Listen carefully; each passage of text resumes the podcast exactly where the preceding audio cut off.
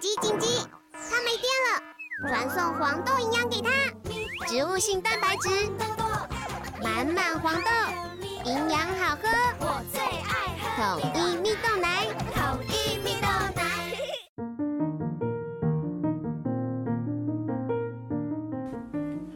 小朋友准备听故事喽！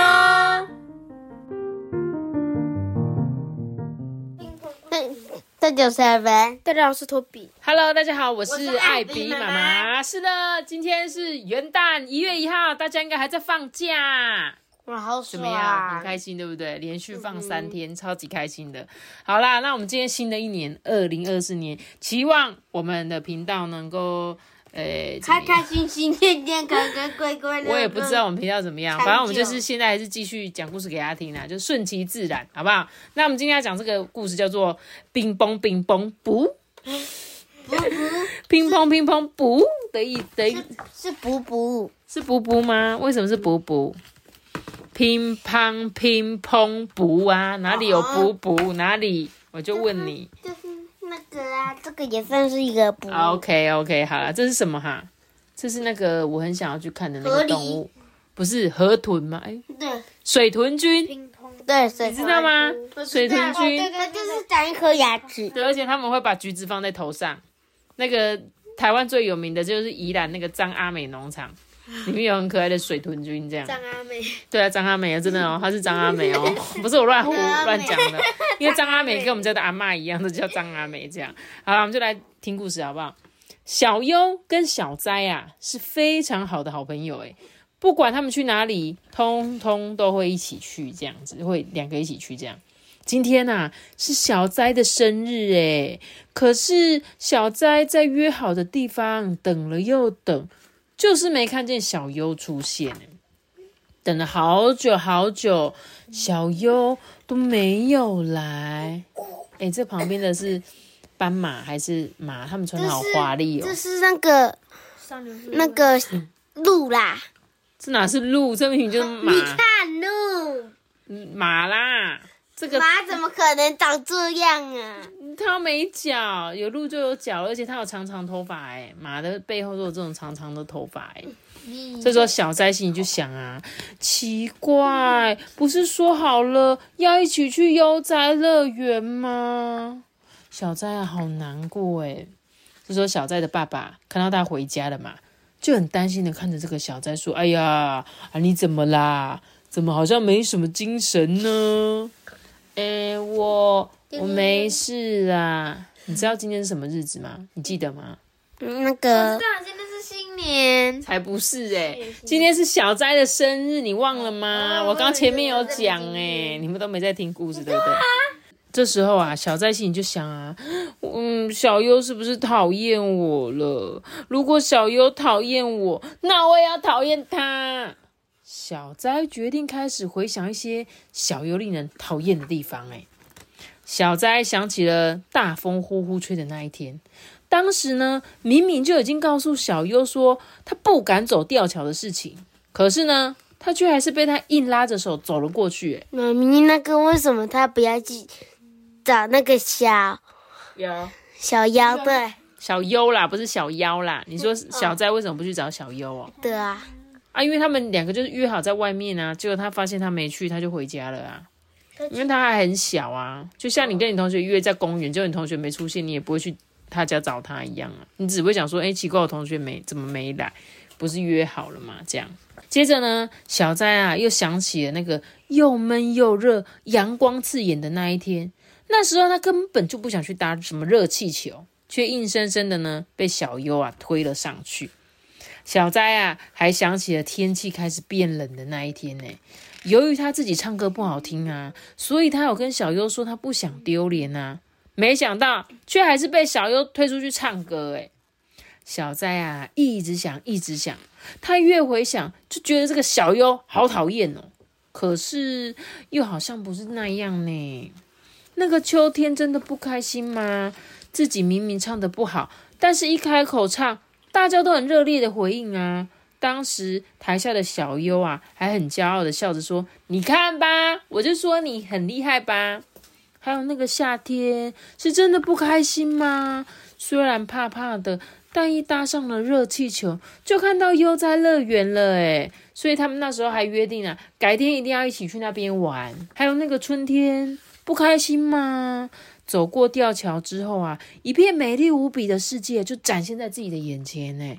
当时小优还笑着说：“我就是想要跟你一起看这个风景嘛。你看这个风景，走过吊桥就可以看到了。”这时候小哉就开始突然担心起小优，说：“会不会小优没来是有别的原因啊？”就在这个时候，门铃响了，叮咚！站在门口的啊，竟然是哇哇大哭的小优哎，小仔。他说：“小优怎么了？哦，对不起，对不起啦！想到要帮你庆生，我太高兴了，可是却一直没有办法决定该送你什么才好。哎，你看他想了一百个礼物，你猜猜看他想做什么？他做饼干，烤饼干。他做全部的东西。对啊，他烤了饼干，还有呢，还有做的花，这个花项，这个是像花的项链，还有画的画，还画一幅画给他。”还用粘土做他的人呢，然后还用那个苹果去摘苹果，对不对？小优啊带来的每一样礼物都充满了他们两个的共同回忆耶！哇塞，故事说完喽，最后真的是这样哦，不是我讲的，是他上面写。所以呢，因为他觉得。这个小优啊，他就很喜欢小灾，所以他就说啊，我曾经跟他去过那个吊桥，我曾经跟他去过哪里，然后他想做了好多好多东西送他，结果他根本就不是什么说到没做到的朋友，对不对？可是这个小优真的有点太耍呢，就是你已经跟人家约好要一起去游乐园玩，怎么可能还会迟到？对不对？如果你跟你朋友约要去游乐园，你会知道吗？不会吧？即便你要帮他选礼物，应该是提前就要准备好吧？嗯，对啊，哪有当天才准备？是他他讲的那一天回来回去就要去准备了，对嘛？可是没关系啊，他们就是好朋友，好不好？我觉得他有一个再讲一个蛮重要，就是有时候呢，你会想要去想说，好不好生气？我要想他很讨人厌的地方，但是其实。他真的故意叫你做，我觉得这个小优啊，他做的每一件事情，都是因为他心里想要带他去更好的地方。